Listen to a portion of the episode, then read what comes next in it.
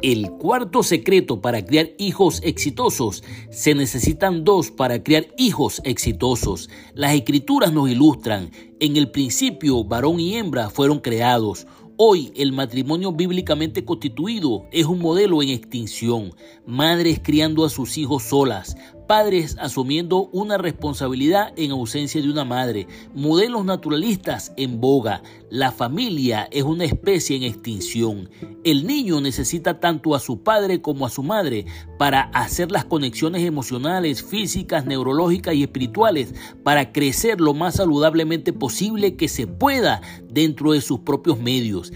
Estimado amigo, no dude ni por un momento que el Creador ha facultado la estructura matrimonial funcional con el potencial para criar hijos exitosos. Las escrituras nos equipan para ese fin.